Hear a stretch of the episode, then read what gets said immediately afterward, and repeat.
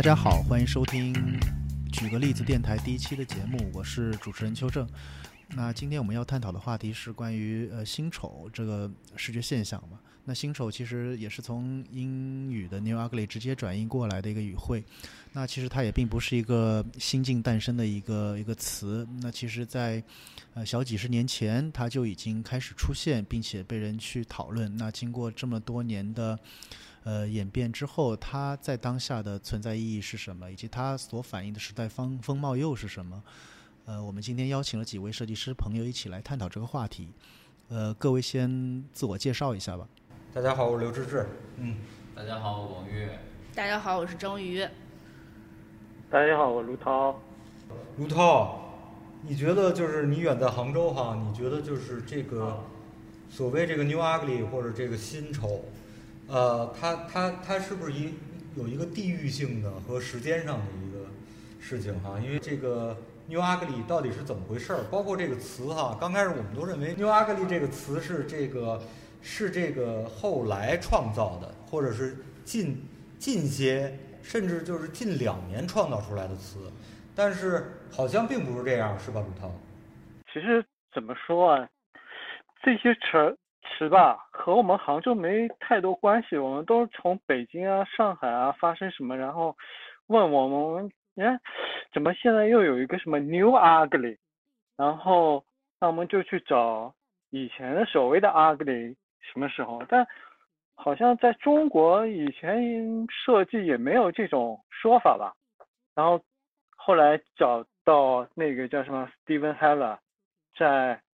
有有十几二十年了嘛，写了一个叫什么阿格里比赞但那个可能算老丑吧。就那个时候他们有这个所谓的丑和美。然后最近是跟那个高田。跟为那次展览有关，然后他们又提出了这个所所谓的新丑，呃，从时间概念来说，前后大概也就二十年这么一个一个跨度吧。咱们确实是原来看过一个叫《Pretty Ugly》的一本书，然后里边介绍很多就是国外做的比较粗鲁的一些设计，就是它不太在字体或者版式上特别讲究。嗯，然后。咱们就比较有在有，就看一些这样的作品，其实是有感触的。对，觉得它可能代表一种新的东西吧，或者不无论是风格或者是它的视觉感受，它还是有好的有好的地方的。对，那那比如说咱们那会儿在一二年的时候去荷兰，去荷兰的时候，去荷兰的时候看了一本杂志叫呃 Pin Up。嗯，对，当时 Pin Up 杂志用的是，呃，就是那个微软被大所有设计师一顿骂那个字体叫 Arial，对 A 开头的那个字体。然后那个那个那个 Pin Up 就用的是那个字体做的设计，但是那本那个杂志其实是一个一本挺严肃的杂志。嗯。然后只是在里边介绍的那个呃建筑作品都比较先锋，然后可能它的。它的它的时代，它就是说比较当下吧。然后有一些，我觉得是有一些和曾经大家认为那些经典的好东西有点不太一样的。嗯。所以我觉得那个设计师用那个字体，可能也是对于那个内容的一些有他的思考的。嗯。那当时咱们看完之后，就包括还有在荷兰有很多色情杂志，也用了很多很夸张的色彩，包括字体横跨版面。对，我们就说哇，这真的跟以前看到的东西确实是截然不同的两两两两种类型的东西。而且荷兰就是本身就是现代主义在荷兰是一个高峰嘛，就是尤其平面设计这一块儿，所以就是说，后来没想到到了荷兰以后，呃，就是说，当然呃，前面要补充一点啊，就是说，其实像我和广玉我们这个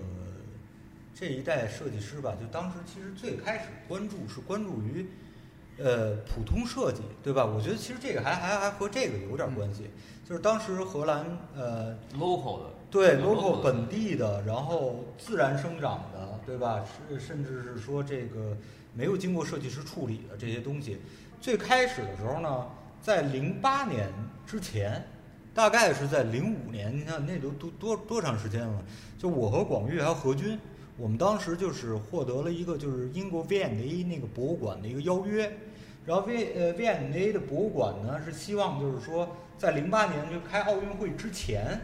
然后呢做一个叫做中国当代吧，叫做一个中国当代，就这个名字就直接叫当呃中国当代的一个大展。然后这个大展呢，就等于是有建筑、有设呃平面设计，呃，然后有呃有艺术，还有艺术，就当代艺术，就是这这个所有的这个中国当代的视觉的一个大展。后来策展人就特别高兴，就跟我和呃广玉在那说，呃说说这个说这展览特别好，特别成功。我特别高兴，就是零八年的时候嘛，就是说说我特别高兴，我能看到这个中国的设计能够和欧洲的这个主流设计完全是，尤其平面设计这一块儿，因为和我们联系那个平面设计部的那个那个就是国呃平面设计这一块儿的策展人，然后说完全可以呃比肩哈、或者同台竞技都不不落后，就这种的这种状态。然后我就突然说说实话了，我们做的不是真正中国设计。然后后来后来那个那个那个策展就说说什么是真正中国设计？我说真正中国设计就是中国超市里那些设计，然后你看不见的那些设计，你来了以后就到我们中央美院，到这些设计师的工作室去拜访，你其实没见过那些设计。对，其实其实对其实就是，呃，看完那个 Pretty Ugly 之后，我记得咱们经常会去网站上，像 Pinterest 去看一些那个去聘一些国外设计师的作品嘛。其实也有高田唯的作品，但仍就是美国、欧洲，包括日本都有大量这样的设计师。像日本有一个叫呃植田正和佐藤丰的嗯，呃，呃，植田正还有一弟弟，好像哥哥叫植田理，就是这仨人经常在日本，就前几年，前几年还挺，也不是红吧，活跃。对，挺活跃的，就也给那个什么，呃，Ginza Six 做过，就曾经有一段时间被等于是官方，等于是，呃，不是官方啊，这词用的不好，被一些主流的那个主个流商业的对承认，对对对您做六号嘛，对对对您做六号，然后其实他们做的就是那画面都非常的，就是有点儿调皮滑稽，或者说呃不就是不太那么的所谓平在平面设计体系内的一个状态。他们做的也也也都很好。对，包括就是日本，其实就当时我们也看到一些其他日本设计师，就是包括那个自救印刷厂的那设计师叫什么来着？哦，那个北川一成就是他的那个设计里头，其实也是一对个两千年左右的一种丑，对，就是他这个我们都可以聊聊，对这个都可以聊聊。他他也不是一个等于是怎么说是那种经典经典式的那对对对对种设计。对，有有好多时候我我们和何军还老开玩笑说，我们不知道他到底为什么要这么着做，这字体为什么要挤成瘪的，是不是视觉有有点对，或者说就是那时候嘛，就是一个一个图形，它做出一个特别特别长的尖尖端来，一个一个一个一个三角形，它可能做出一个极锐的锐角，就是完全不符合我们所谓我们学的那种那种经验，嗯，就这种。你怎么看？比如说那个卢涛，就是说像北川一成，你这个你应该很了解了，包括那个池田正、佐藤丰或者是高田唯，就是当然你刚才已经说了，你觉得像高田唯的作品，它其实还是很唯美的，不存在一个什么 new ugly 不 ugly。当然了，你这个你你你你你说你在说这个的时候，其实已经带着一些自己的立场了，就是你不想掺和 new ugly 这件事儿。这是我能听出来的一些，对吧？就是说这东西跟我没有关系，这东西跟我没有关系。但是咱们今天不谈它跟我们有没有关系，只是就它本身而言，发表一些自己的看法，或者说去去去对对去去想你你比如说北川一成或者高天维，他和那个龟仓雄策或者是呃田中一光这种设计师，他是肯定有明显的区别，对吧？就是像呃龟仓雄策或者是这个田中一光，很明显都是那个日本，因为呃现代主义在日本的发发生是非常非常厉害的嘛，而且就是说日本完全有了他们的现代主义，日日本的现代主义就是完全有了，包括建筑上也是这样的，但是到后面就有所变化哈。我不知道那个邱正你也可以说说，对，因为邱正是是一个是一个在建筑哎建筑学还有其他的这方面都都有研究的人哈。聊聊聊聊，嗯。我是这么觉得啊，就是说，以前我们在说这些设计师吧，我们都是在这个设计的一个范畴里面，从田中一光啊什么什么什么，就是说，它有很大的一个片面性，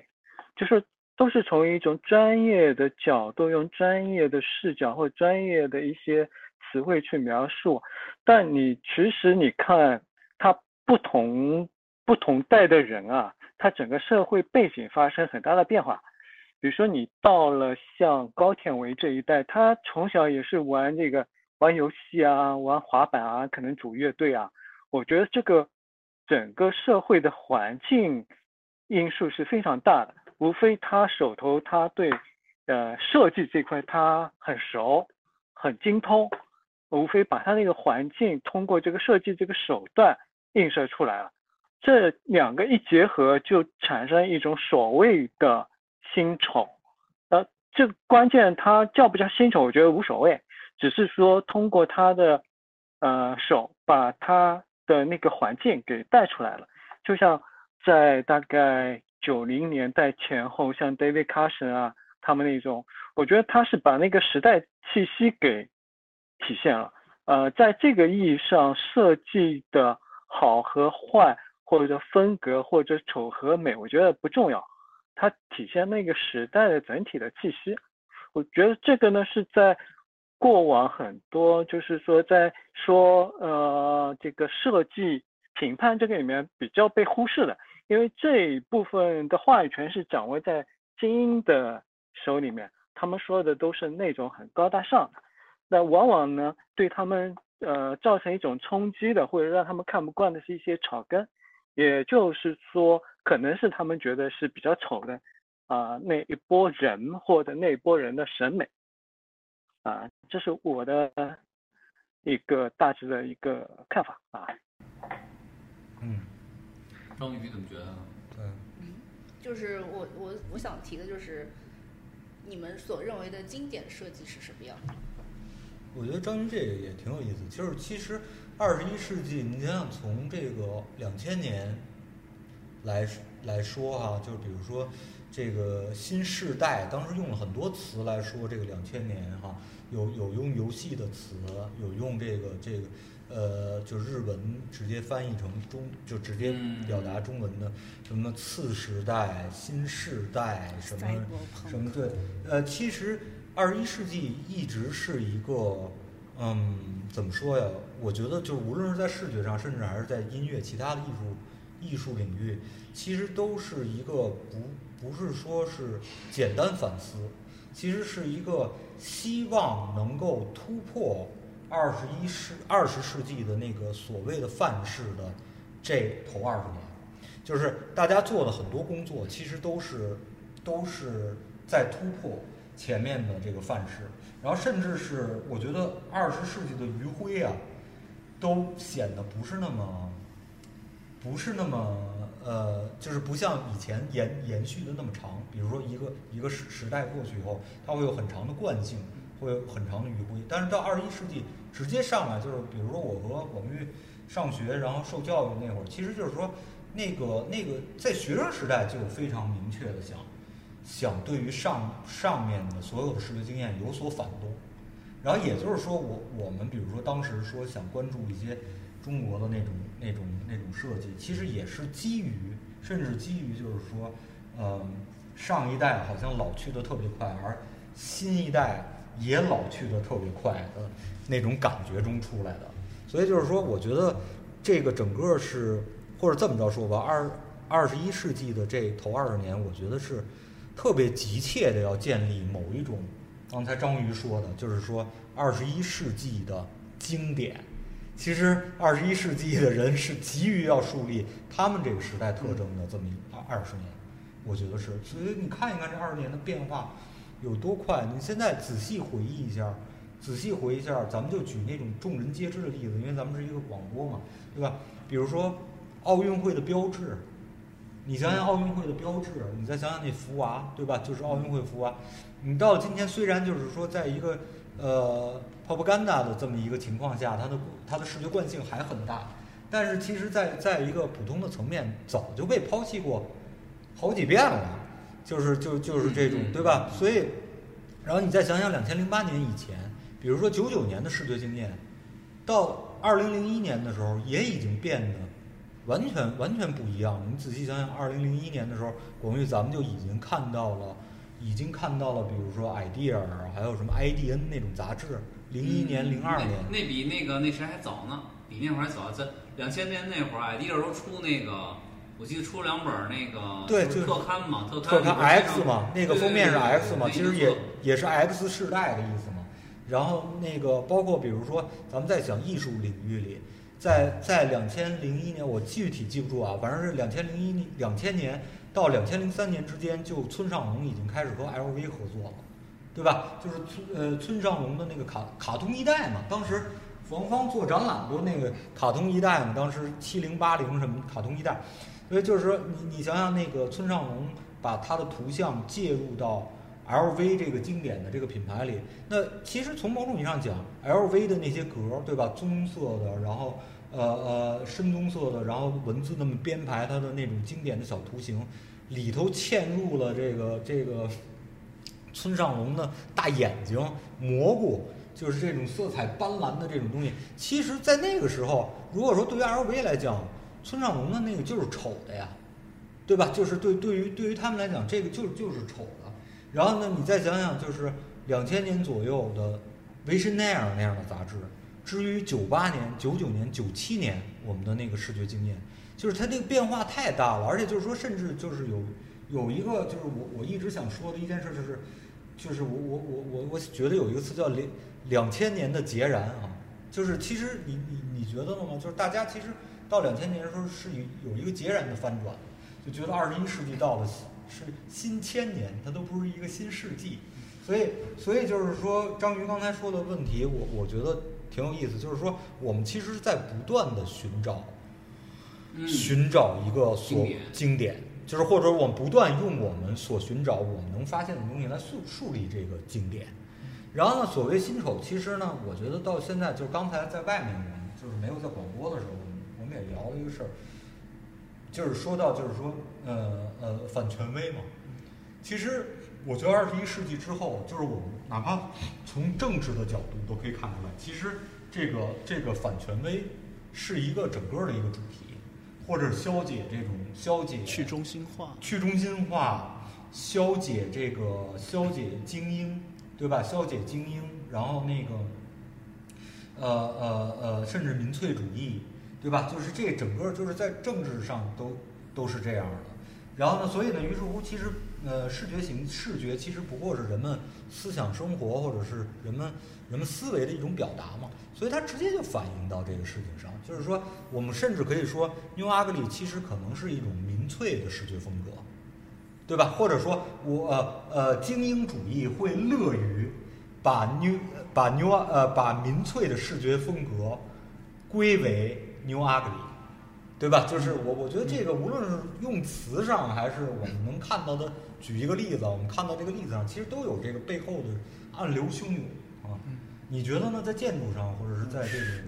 呃，包括家具啊、这种产品设计上，是不是也也也有这种求证？是我我个人是觉得，就接着先接着卢涛老师刚刚说的那个，嗯就是说像九十年代，像包括像嗯 David Carson 这样的一些对设计师，他其实呃并没有那么在意说我要通过所谓的平面设计去改变世界，或者说我要让什么所谓的整个世界变得更好。他的东西其实更更很大一部分，或者说很很多程度上，它是一种现状的一种。体现，或者说就是当时的一个时代风貌的体现。那其实，呃，我自己个人的感受就是，包括其实如果挪用在一个所谓的建筑领域的话，那比如比如说像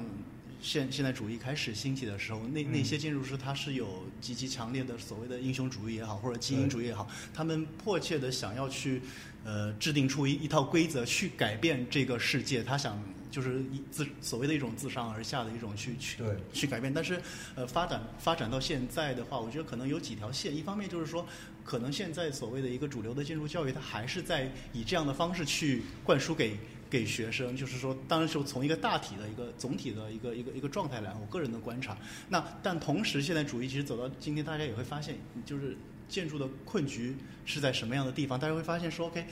这这套体系是否它真的成立，对以及说我为了解决一个问题，是不是同时又会生成其他的问题？对因为现代主义它有它的局局限性在，或者说我我在这个时间点，在这个地域解决这个问题，是否能同时解决其其他地域的问题？嗯这有非常非常多的一些呃疑惑点在。那所以我是觉得说，有一批另外的一些建筑师，他开始会对这样的一个。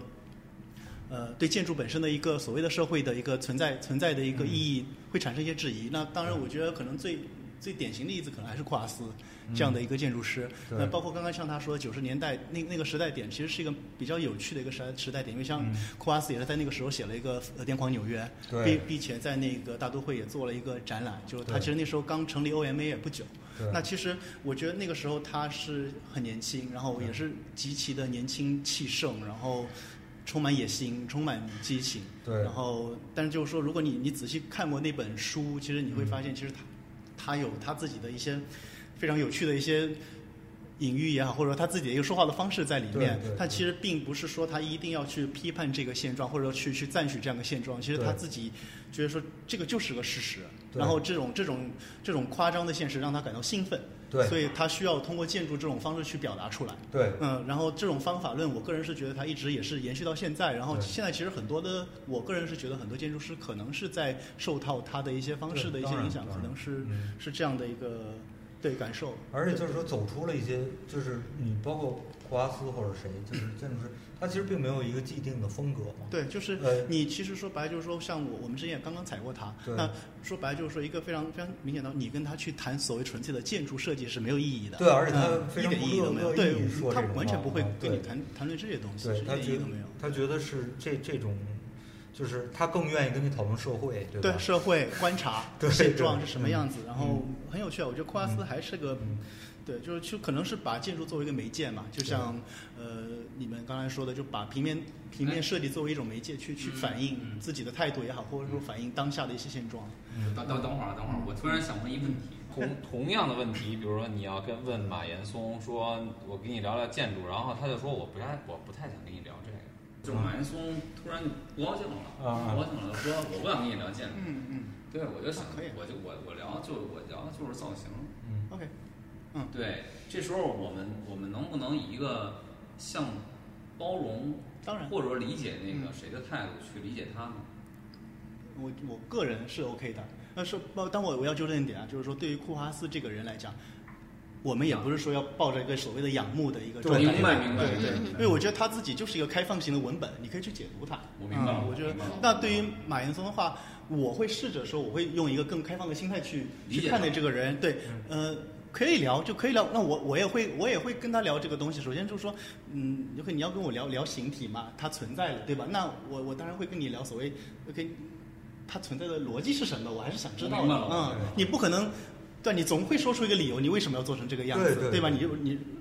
荒谬的不荒谬，他总总会说出一个理由。但我我我我我会想知道它的存在逻辑是什么。呃，我个人是怎么觉得，设计出一个这样的东西。不难的，说白了啊对，问题就在于它设计出来了，层层审批，最后做出来了，还建成了。对这是一个整个整个过程啊，这可不是他一个人可以搞搞定的事情。对嗯，我我我是比较看看我重这个明白了，我这个东西明白了。啊，那对对。这这其实就是一个建筑师他怎么看待一个作品的角度。就这就是你们最近的那期莲花建筑的那个主题嘛？对，就是 就还怎么建出，来的？因为 建筑师这一个角色在整个流程里，其实他的角色不大，就是或者说他他只占了那么一个环节嘛，对吧？就是说这他无法控制从零到最后对对对这个东西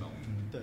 莲花我们平时看到那么大，你把它变成一个几万倍大的东西，而且是一个粉红色的，你觉得它存在的逻辑，呃，成不成立？以及说它不是个私宅，它是个巨大体量的公共建筑，嗯就等于说你私宅 OK 嘛？我我讨厌它，我不去看它，我不进去使用都没关系。那是个十几万人的体育场，你必须相当于你要必须强迫所有的人要去接受它。哎，我今天要去看一一场球赛，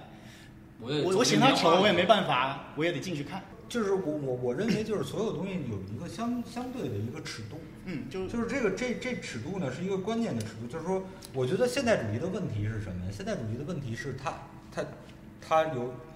有略微的法西斯主义的精神在里头对，。就是专制的。对，它是一个专制的，就是而且设呃建筑设计师的这个建筑设计师的这个控制或者他的位位置是非常高的，就是在这个在这个里头是是相对高的这么一个状态哈。然后呢，所以呢，就是说他就会就是刚才还开玩笑就说说，就是我盖了一个楼以后，我恨不得就是你那窗帘儿什么颜色我都得给你给你规定好，对吧？然后 Miss 那时候就这么做有。没有有没有褶儿，你都得注意。对，就是说你你你你想想这个背后的事情，就是说我给你做一个玻璃盒子的房子，就是你在我面前是无私的，你明白吗？就是你这个业主，其实就是你的业主完全是在我的统御之下，我就是一个 big brother，对吧？我我看着你在一个玻璃盒子里，你就像一个。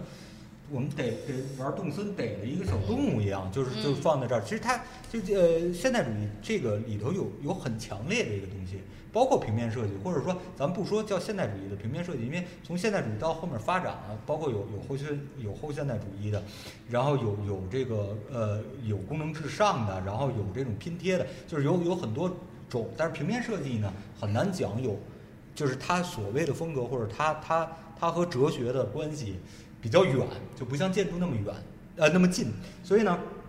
所以就是说，但是我们可以说，就是说，笼罩这个现代主义的惯性是比较长的，非常长，呃，惯性非常大，然后所以它这个时间非常长，所以呢，呃，设计师的身份，其实再回答章鱼刚才那个那个那个问题，其实设计师的身份，你你尤其你想想，平面设计师是最明显的，建筑师设计师也也有，就设计师的身份是一步一步跌落的呀。就是和这个从从二十世纪的这个早期哈，就是这个设计师作为一个人群，作为一个阶层，作为一个一个一一种职业，他的身份是一步一步的往下降的。然后平面设计最后降到，比如说，就是真的是就是说，大家会说说你你你会不会 Photoshop 啊？你会 Photoshop？OK，你帮我排一个排一名片儿。啊，然后但是在呃在刚呃在比如上世纪九十年代或者是就是两千年初的时候，你会 Photoshop，首先第一这件事儿就比较难，对吧？就是这个因为电脑的普及比较那什么，然后呢到了到了到了最近它越来越容易，越来越容易的时候，中间有一个过程是，呃，比如说有的小孩会说，哎呀，我刚会 Photoshop，我其实不会平面设计。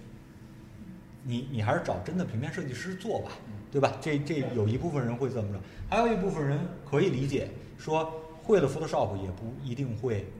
平面设计，对吧？还有一部分人，但是其实是现在为什么 New Ugly 出来，然后为什么会比如说有些精英设计师会觉得这事儿痛苦，或者说精英设计师会把 New Ugly 叫做一种风格，或者给它起名字。其实你仔细想想，这背后有一个，我希望就是这把山贼给，拉拢。对我把山贼给那叫什么？就是那个那个叫叫什么？就是那个《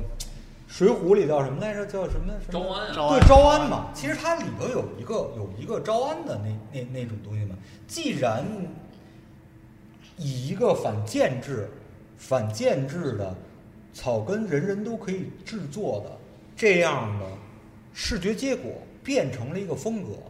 那么我就把这个风格纳入到我们这体系里的对我们这整套话语里头，我给它起名字叫 New Ugly，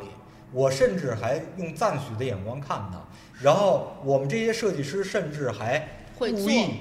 对先去发掘，就跟你想想咱们当年和何军儿，咱们盯着地上烂纸片儿，使劲儿去想说，哎，这挺逗，他这字儿能这么排，还给我们一些启发，恨不得就这种的。然后甚至到今天我们可以去做，其实它还有一个这种这种这种关系在里头。呃，我觉得这这这个挺挺有趣的啊，嗯这个分辨挺有趣的。就是现在 New Ugly 很变成了一种策略。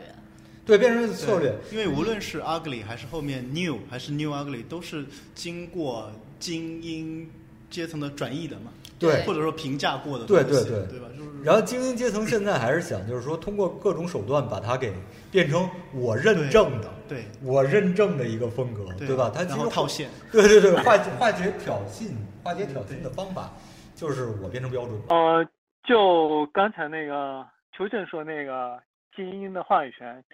其实那个阿格里底赞最早那篇文章不是 Steven Heller 嘛？其实我在想，也只有 Steven Heller 才会说什么阿格里底赞，只有这种人。你说像平常的目前这种年轻设计师，在他眼里没有什么阿格里啊不阿格里啊。那 Steven Heller 呢？他那个时候又是那个《纽约时报》的，干了好几十年的那个艺术指导，是吧？后来又做了美国那 AIGA 的那个什么主席啊，乱七八糟的。就是说，其实很可以看出来，你位置坐在，你就屁股坐在哪个位置上，你的那个说话的那一套东西就完全是不一样。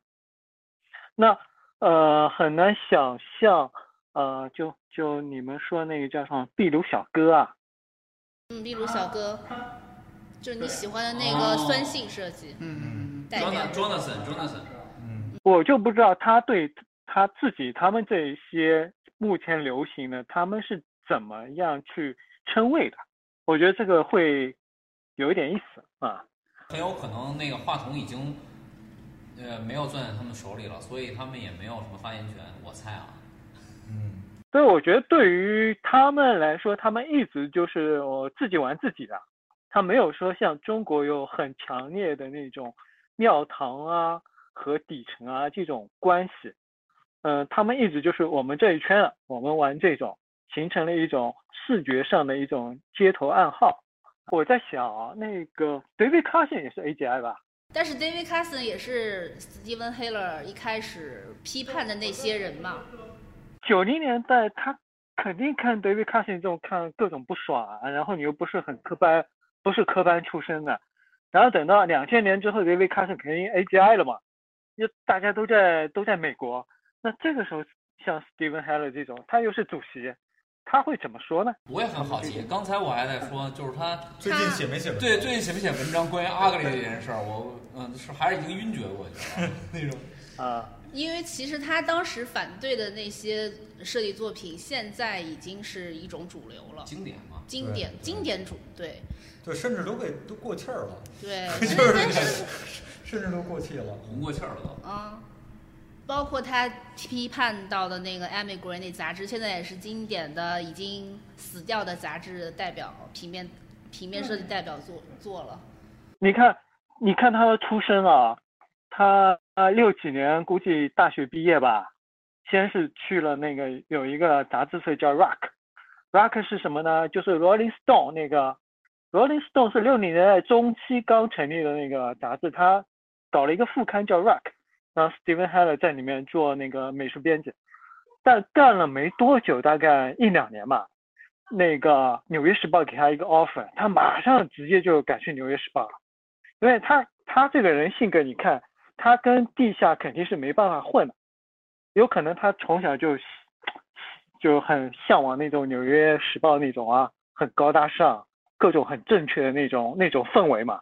是吧？所以说，像 Rock 这种地下的这种氛围的地方，他待不久。你看他后来批判的那些东西，无非都是呃设计界的地下，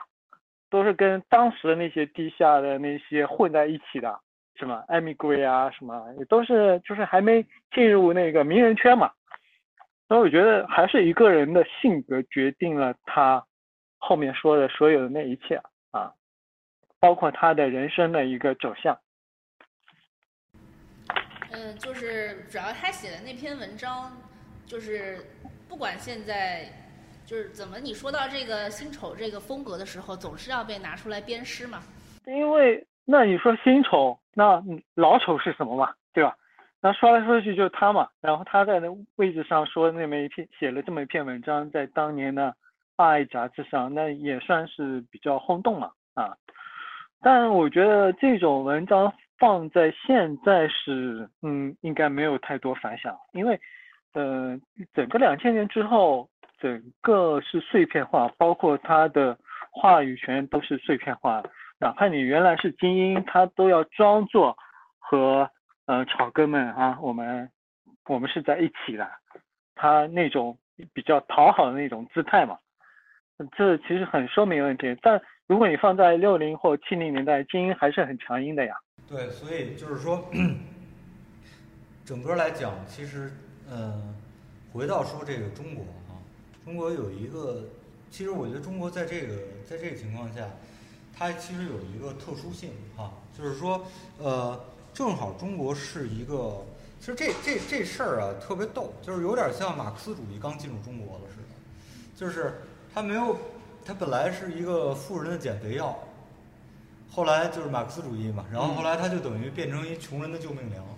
其实就是就是这样，就是说中国其实等于它在这个，咱都不能说别的，就是说视觉启蒙还没完成呢，对吧？就是 这个真正意义上的商业视觉的启蒙还没有完成。然后当然现代主义这种根本就也没有建构，但是呢，它它它其实长时间野蛮生长。我甚至觉得就是说，呃，无论是一个商业机构还是一个这个政府呃宣传部门，它需要通过呃受职业有职业训练的这种这些设计师来组织他的视觉语言这件事儿，他就是完成或者说有这个意识，可能都还都得是两千两千零五年之后才开始有这个意识，才开始有这个有有有有有这个就是说有这个意识吧，才开始有这个意识的。然后呢，但是呢，突然到了今天，就是呃，所谓这个新丑风就又又回来了。比如说之前的蒸汽波，咱们也可以说到嘛，对吧？蒸汽波那那那那个所有的东西都是在基于这个电脑这个 low tech 这这个这个状态下的这种视觉经验，对吧？就是然后呢，突然就是又又回到这个其实还没有经由启蒙的这个这片土地上，然后呢和正好和那个没有经过启蒙的那种非常野蛮的那种视觉经验又相合了，对吧？就跟马克思主义回来以后，感觉就真的是，真的是救了这个穷人。但其实不是，马克思主义的意思是说，我们富到一定地步以后，我们开始有各所各取所需，或者说，对吧？这是这是最简单的一个分辨嘛。但是到了这边变成救穷人、解放穷人这么一个事儿，所以就是这这个我是一直觉得非常有趣的，就是说，甚至其中我觉得呃隐含着一种东西啊，卢涛，我不知道你有没有感觉，其实隐含着一种特别有趣的，就是有一种偷懒在里头。就是说什么呢？就是说，既然我们我们要做那种特别经典的现代主义的、经过训练的，然后那个呃字句行距呃所有的这些东西都都是有数据关系的，这些所有的这些东西哈，咱们咱们打比方说，这些东西既然我们还没来得及做，或者我懒得做。然后在这个时候，突然有一个无视字句行距、无视图片编排、RGB 的颜是网格，无视网格，然后那个无视印刷嘛，对吧？就是说，呃，全都是 RGB，全都 RGB 的颜色，全都是这样。然后这时候大家好像就是突然获得了一种就是农奴翻身到呃得对农奴翻身得解放，或者说当时我记得我我们小时候有那种说一步走跨入共产主义，就是他还是原。还是部落呢，对吧？然后一步又回到原始主义，就，呃，不是不是那个那个共产主义那种感觉哈。卢涛，你有没有这种感受哈？或者这个这个，就是说听听嗯，这一点呃说的很好，就是说辛丑是不是给很多人有了一种我那种怎么说呢？呃，造反有理，就是那种那种感觉，就是说我们再去区分所谓就所谓国外的一些所谓那些薪酬吧，其实它是做的很精致、很专业化的。那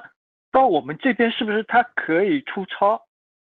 然后它变成它的一个棋子，用来反？打个比方说，我们的 AGI，他觉得你们在玩你们很那种高大上的，那么我们这些底层一直都没有话语权，那我们正好用了这个东西，我们抱团，然后我们有了存在感，然后以至于我的那种不专业都变成了一种正当化，我觉得这个是很有问题的。这这这反而挺挺呃，是一个挺挺值得分辨的问题。你你遇见过这种吗？就是我们上学的，不是我不是我们上学，就是比如我在美院教书嘛，就是有好多年轻的那个呃学生，他有时候就会，其其实就你你明确就会遇见这种我其实和你们想的是一样的，但是怎么说呢？我我我想表达是，嗯，就肯定不把把把把把无知当个性这件事儿是一个很很糟糕的事情，但是但是但是我我我我我不知道我这么说对不对啊？嗯就是就是就是这就是一个，我甚至于有点认为，就这不需要我们去告诉他们，甚至于提醒他们，这就像一个生活选择一样，嗯就是你跟他说那儿有个坑，嗯他也还是会有一些人往里掉。你你能明白我的意思吗？对，就是说，呃，甚至于我也不认为我提醒他，他是是一个好意。嗯他不论是呃客观上我们觉得他是不是一个好意，还是说他是不是作为听到的人，他理解为是一个好意，嗯就是就是有分辨能力是从不是从他做那个东西的时候嗯才开始有的？嗯也就是说，当他已经开始做蠢的事儿的时候，是这之前就已经注定的事情。我我我不知道我这么说你能对，明白我想说什么？你就是更残忍嘛？对，啊就是说，呃对，可能也也 可以这么说。你更残忍。就是他，他一定是先认为投机取巧这件事儿嗯是可以花不应该付出的时间和精力就能得到，他臆想出来有这么一样，有这么一种结局。嗯他已经是他已经很早很早的生活在这个梦里了，嗯所以他才会选择那样去做。嗯嗯如果不会不这么做梦的人，他一开始他就不会这样干。嗯嗯，所以我告诉他，不告诉他又有什么用？对对，当然了，对，就是说我我我，呃，我只是认为，就是说有时候就是这个你作为老师有一点点儿，啊，当然我作为老师这个又是另外一件事儿，但是就是说，嗯，他呃，就这个事情给了你一个可能引诱你投机取巧的路径，你明白吗？就是就是比如说在大所有人都认知这个只或者说只是从一个表象上去认知 New Ugly 是一种视觉风格，它成立，并且就是这种视觉风格会被人消费，并且认为它是一个消费的呃主流的时候，甚至哈，然后这呃就是因为我们一般情况下都是会呃就是在我们既往的经验里都是消费一个啊。呃没有，呃，都是消费一个由精英所构建的，你不可能直接抵达的这种东西，我只能通过我消费的这个动作，来，呃，来完成它，或者来来来来到达它，嗯就是我们既既往的经验是这样。然后呢，这时候呢，突然这个 New Ugly，比如说咱们就说这平面设计这个方向出现，这种风格出现以后，你会发觉，OK，我很容易就可以抵抵达。这个就是人人人都愿意消费的这种这种结果，对，你你你知道吧？就是说，它它可能会它可能会有两两两造成两个两个结果，我都不说是恶果。第一个结果是，那么那些呃知道规则而选择了这个风格的人，他知道规则这件事情就变成了一个优势，no，甚至变成一种冗余了。因为因为嗯因为消费者并不会去看，你到底知道？你知你是因为知道规则，我算计出来的这个结果，嗯，还是你什么规则也不知道，我直接得到了这个结果？其实他是不会去看这个的，因为这不是艺术作品，这不是毕加索，你明白吧？就是就是它背后的语境，它是一个快快消品，它背后所需要的东西不那么多，没有那么多值得玩玩玩味的，而且我不需要后面的这个背书来支持的。不是？那我觉得可能跟消费习惯有关。呃，对，这是另外一件事。我说，第一就是它会带来这么一个结果，第二会是什么呢？也就是说，有一部分人之前干的这些事儿不值了，这是第一。第二就是说，他由于过度的这种平均摊，过度的均摊，然后呢，使使这个，甚至使这个职业，或者使这个怎么说，就是使操持这个东西的这个核心技术的这这一群人，他下下行了，你明白吧？就是说，本来你可以造宇呃火箭，邱正造不了火箭，但是突然有一个方法出现以后，邱正也可以造火箭有。一种乐高，比如说对对对，就拼拼就就对对对，就对，而且就是说，甚至都不是乐高，甚至就是说你你你非常简单的就可以造，就是就是差不多吧，就可以这么着说。乐高咱们可以这么着说。然后这时候就是说，呃，也就是火箭的意义突然突然不再是以前的火箭了。你能明白我说意思吧？在在这在这种情况下，对吧？就是说我再给电影做一个海报，或者给一个给一个给一个呃 T 恤做一个图案，或者我再做一套文字，做一个标题，就是这这个这个事情，这个事情变成了一个，我明白，我明白。但是我我我我我我没没不是但是啊，我就说这两个结果，我说它会会会造成这两个结果啊我。是觉得这个不是，我觉得是，比如说，我觉得就跟市跟市场的变化对有关，就是说跟买东西的人对有关，而不是说设计师。如你明白我意思？明白，当然，当然，当然。所以就是说，那个呃，你觉得邱正会不会就是说，其实他就是，如果我们认为，就是是不是可以这样认为，就是说，它并不是一个所谓设计师主导的这么一个事儿，就是所以因为我们在以前可能都是所谓就是说。我做出一个东西来，我 leader 对吧？有人 follow，这是肯定是设计师的一个、设计师一个自我自我认知。但是到了今天，比如说 New Ugly 这风格啊，我刚才说那些没有任何嗯觉得 New Ugly 不好啊，我甚至我自己也很喜欢。我们是聊。我我对，但是呢，就是说突然这个这个状态发生改变，就是既由他这个风格的艺艺塑造性和那种粗粝和这种生猛，嗯嗯嗯然后就接设计师突然突然不重要了，或者是设计师这个这个嗯这个身份又就刚才说的，就又往下跌了一层啊，嗯就是说这倒无所谓。但是呢，就是说他是不是有这么一个好玩的东西在里头啊？呃，是我的理解，就是像刚刚管云老师说的，就是说可能是由一个所谓的呃市场或者说所谓的消费者去决定这个事情。那呃，他为什么能决定这样的事情？我我我个人的认为就是说，像呃，志志刚才说。呃，他的那种所谓的野蛮的，或者说那种粗粝的那种风格，嗯让更更加让那种未经过专业受训的人、嗯看不出所谓专业和非专业之间的区别。对，嗯，我觉得这个是一个比较，对我来说，我觉得是一个比较重要的点，以至于说，其实所有人就像你说，就是投机取巧的人做做一个东西，所谓的拿这种 New Ugly 的风格来做出这样的一个东西，和我用一个。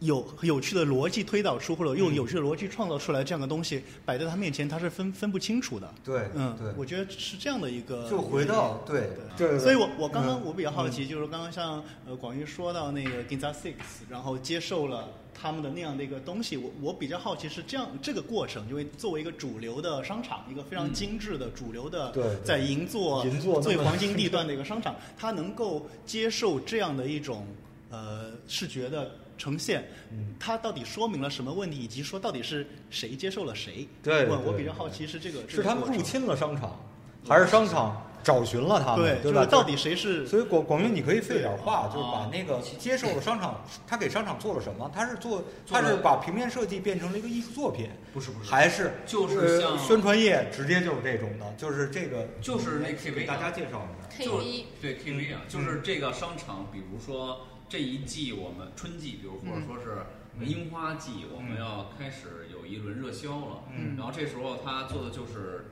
主视觉，嗯。在商覆盖商场的那个正面的、那个、这一季的一个主视觉对对对对对，嗯。而且好像是在呃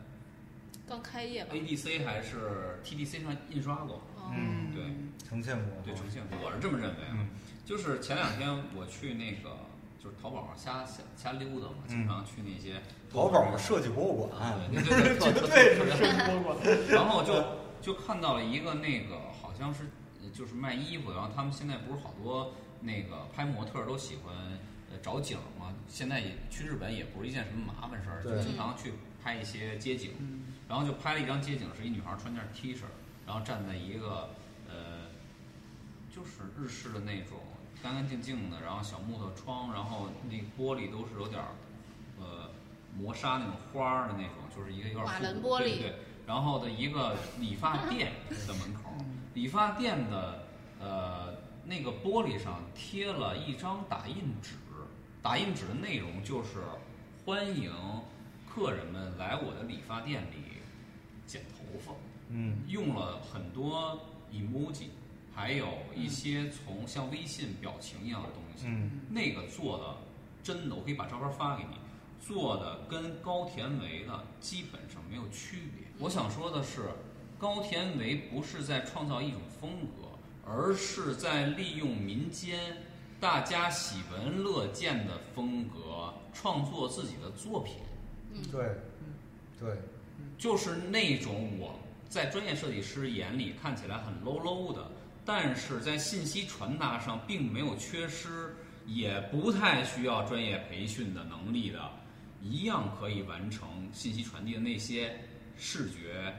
画面，在现代这个社会已经被大量使用，所以就是说，智智刚才说那个，我特别同意，但是这是一个比很残忍和对呃的一个事实。对也就是说，正常化，对，对也就是说正常化，你原来是一个可以，呃，你拿一个车，呃，就是驾驶证，你可以找到一份可能还不算体面的工作，比如说给领导开车。但是现在对不起，嗯十六岁的孩子，甭说十六岁了，都可以考个驾驶证儿，随便开车，这已经成为一个很普遍的现象了。嗯也就是工具的普及，使得这个职业确实被对拉下。你这个例例子就不是是现在对不起，那个呃，打车你已经可以叫豪华车了，对吧？就是你你你你你随就比你的司机还要那什么的，比你的车还要好的车，比你的司机还要专业的司机，对吧？还要认路的司机，就这就这是这么一个状态了，嗯，是所以他他他其实完完全改变了。所以就是说，呃，我们我们所想到的，比如说那个美艺术艺术里头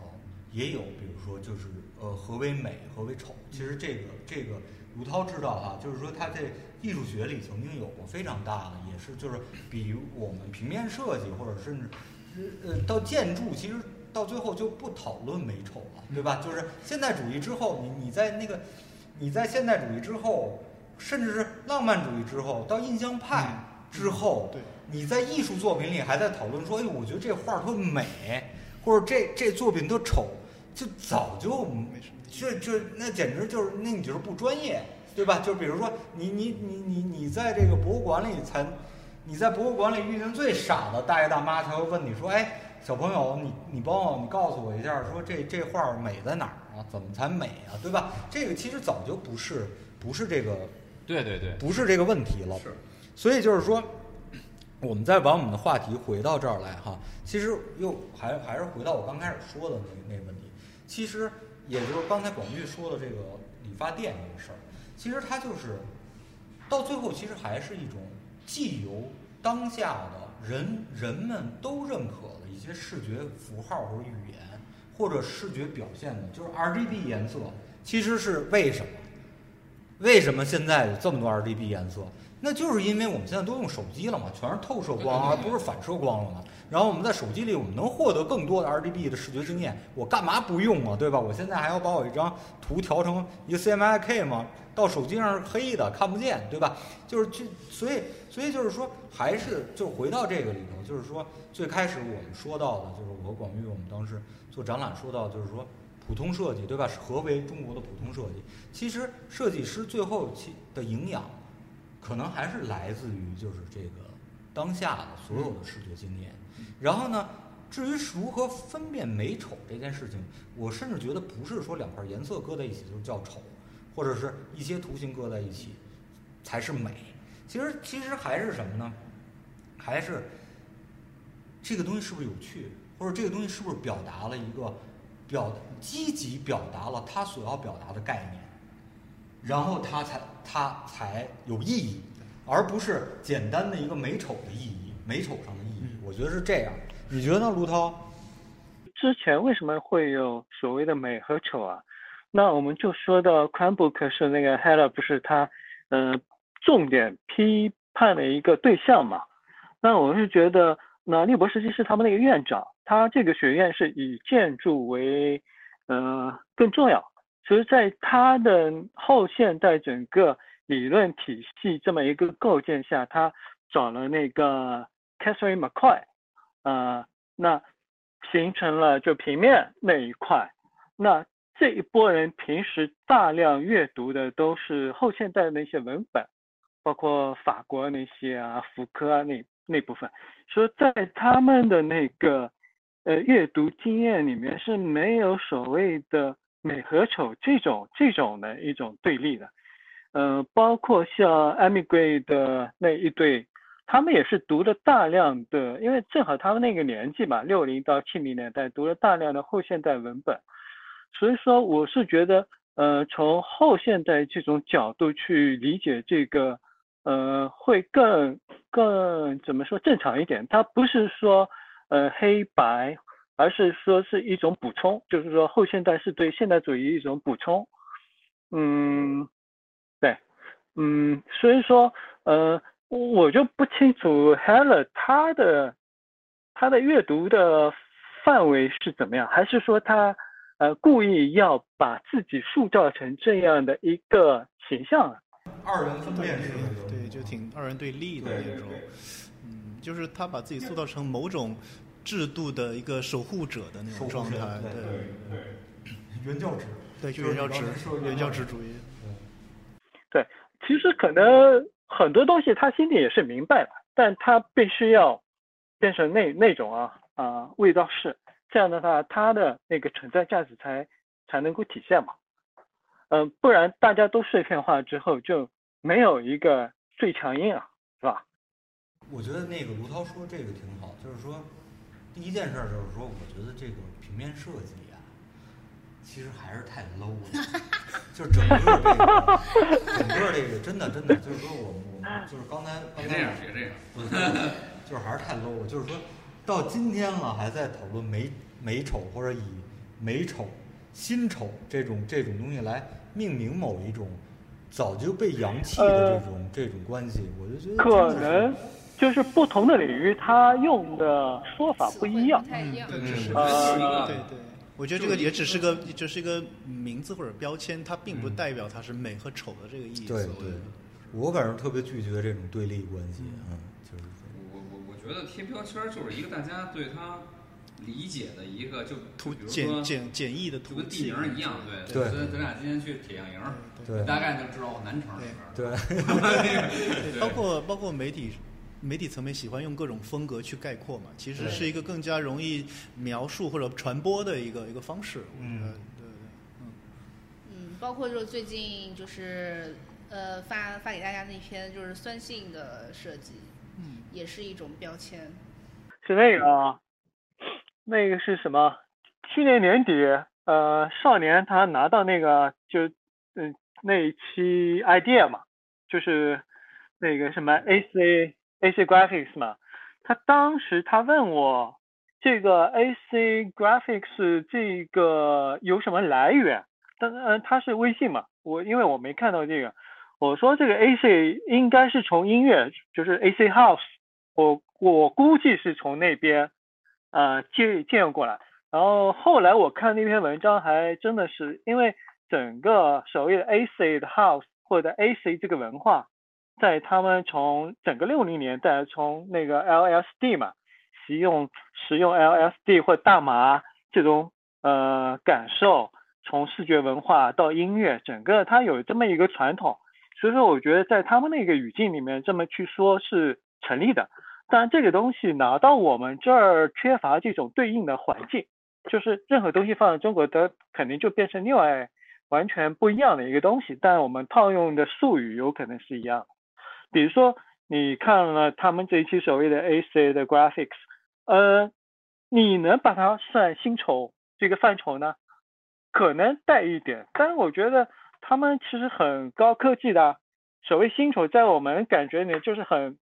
有点 low 的、很低低技术的这些东西。但你看，你看他们做那些东西，完全是很高科技的、很呃 future 的那些东西。所以说这个很难对应。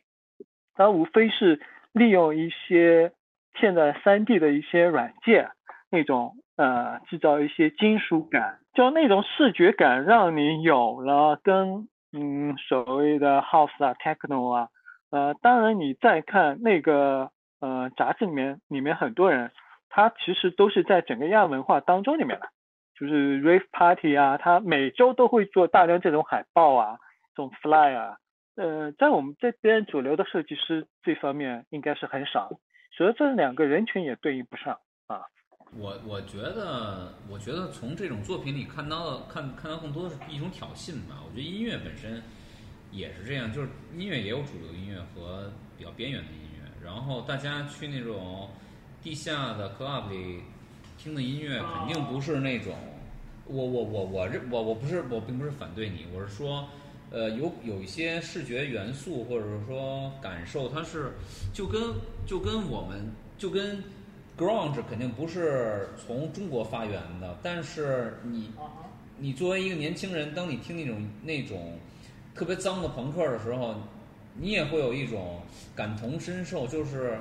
它它从哪儿来的，并好像也不是那么重要，嗯重要的是。它对应我现在的生活情境或者我心情的时候，是不是它能帮我抒发出一些情绪出来？那那这时候我在看那个那个什么 Soundgarden 的那个封面的时候，我也不会觉得人拉扁那个呃拉伸那个字体有什么问题，因为跟那个字体在那里边排的好不好，仿佛不是那么重要。对，重要的是我要让你们看着不舒服、不爽。甚至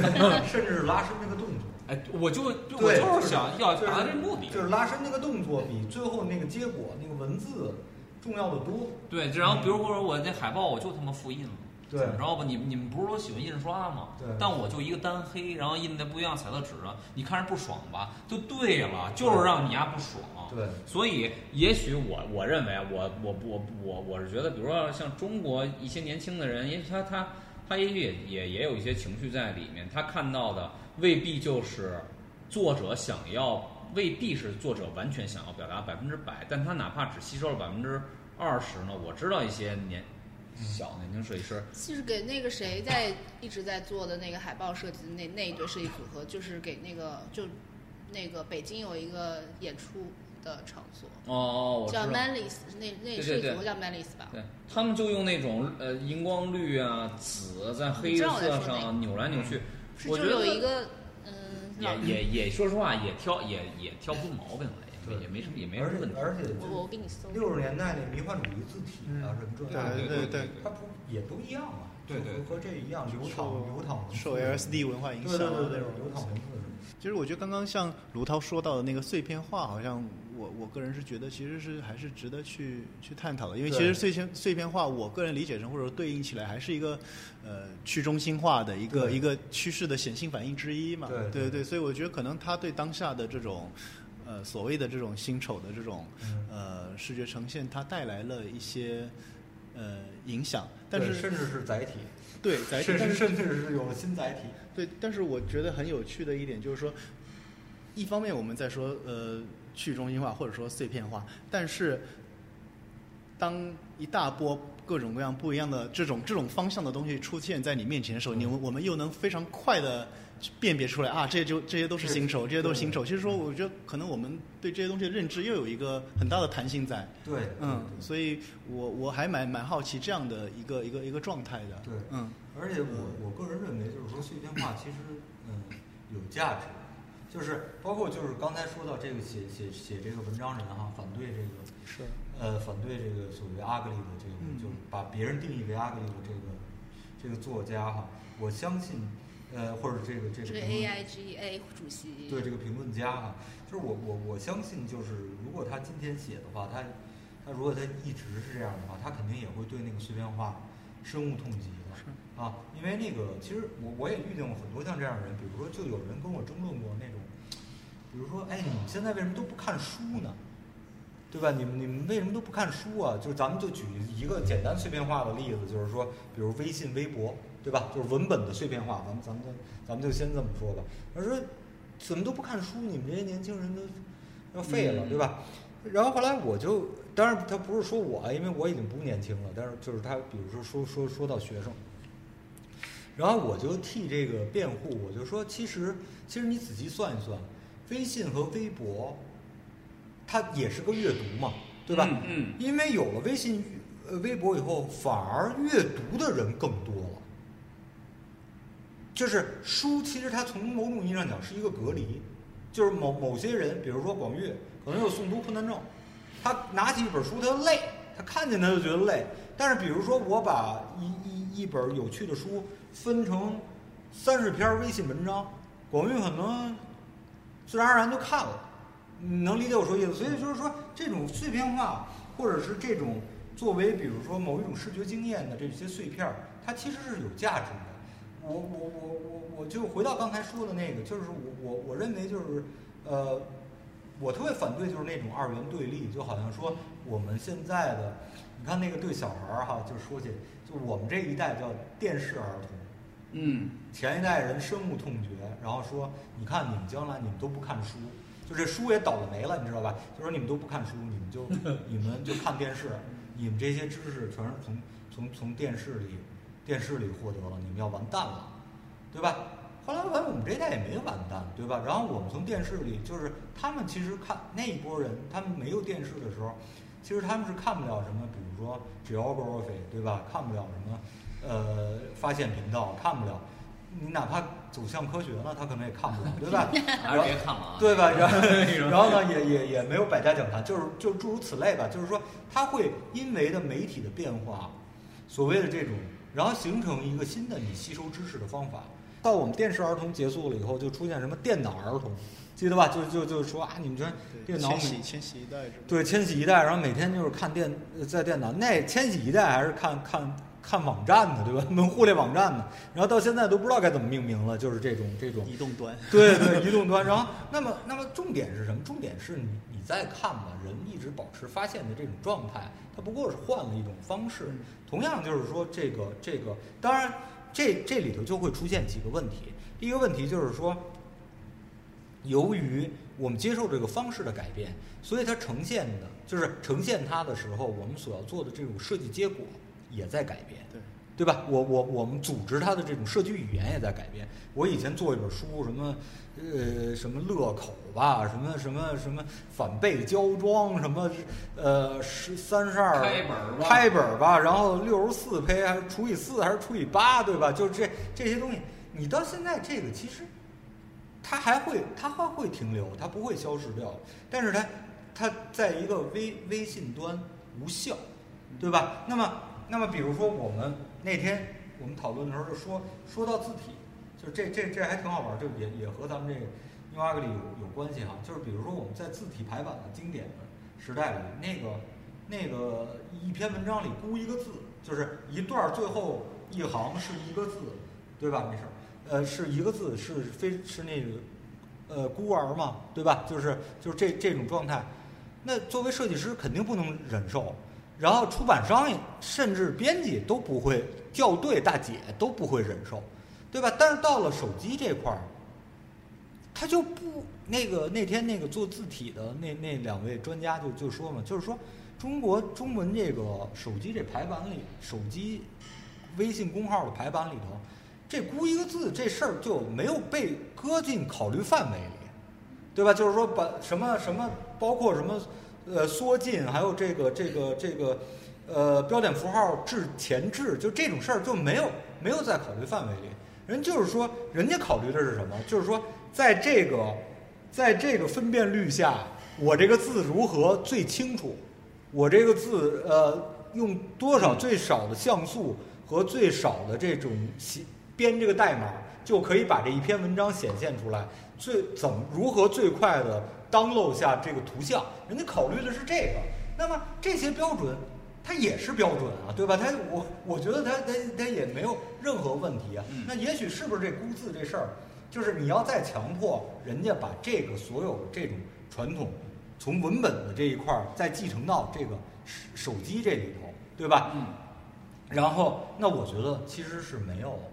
没有意义了，这是第一件事儿。第二件事儿，那么我们如果说作为一个经典设计师，我们对于这个事儿，当然我会觉得是一个视觉障碍，是因为我从小就受这个训练，但是我觉得也没必要痛心疾首。嗯，对吧？就是哎呦坏了，你们这代人，我天哪，就跟这个文章里写，就是你们这代人天简直就全是什么，所有的字儿都是戳在脸上的一个一个锥子，是吧？章鱼就是就是，然后什么呃哈德逊和那个以外的所有的这个设计都是丑的。对，所有的设计都是丑的，我觉得那就是有点儿就是你这太上纲上线了，太对对对，就是甚至可以说抱残守缺了，就是就就这么一个事儿。所以就是这碎片化，我觉得只会带来更多的可嗯能，而且我觉得要有这种这种状态容忍这是种可能啊。哎，其实就是说，呃，咱们今天虽然聊这个 New Ugly，嗯，但其实我们会发现，即便是国际主义风格、平面设计里的，嗯就是那种特别遵照网格、嗯干净的那个体系，也在疯狂的发展。它不是说 New Ugly 出现之后就把别的人的空间挤掉了。现在就是这样，就是说它并不是说是它其实是丰富，对提供另外一种选择对对，嗯而不是说是是那个呃你看，你统一对，你看啊。我们，咱们就咱们北京这一块设计师，现在做的设计基本上都是，比如说用 Susie 的字体啊，或者说那个 Have a New 对。Now，或者是那个对对。那个那几款就比较经典的 Grotesque 的那对。个，做的那种很很 regular 的字体，然后排的很干净，然后非常字迹行距也很讲究的，就这种也也仍然有一大跨人愿意消费，就是就其实是就真的是多元化了。不合界定新丑和真丑。这就是如何界定新丑和真丑，就是一就是有没有就是它是有没有表达丑，或者说这个它有没有表达它的意义，对吧？你你你比如说，我真觉得那个就是什么二十四个字那什么胖娃娃蹲那儿那个那大街上大街上贴的那每个户党上的那个啊，中国什么跟老爷就捏的小泥人儿对对我有那觉得是真丑啊，嗯对吧？但是从比如说从从某一种从某一种审美上，它不丑啊。嗯我都从我妈那儿看。对对对，哟，多可爱，他胖娃娃，对吧？就是这种，就就，所以就是说这东西没，就是所以我我我觉得重点就不不是说一个样式的美和所谓的美和丑，我觉得就是说它它所表达的这个东西和它的意义。感谢各位的参与，然后有如果听众有一些什么样的意见想要表达的话，也可以在我们底下的留言，呃，发布自己的一些看法。呃，第一期就到此结束，谢谢。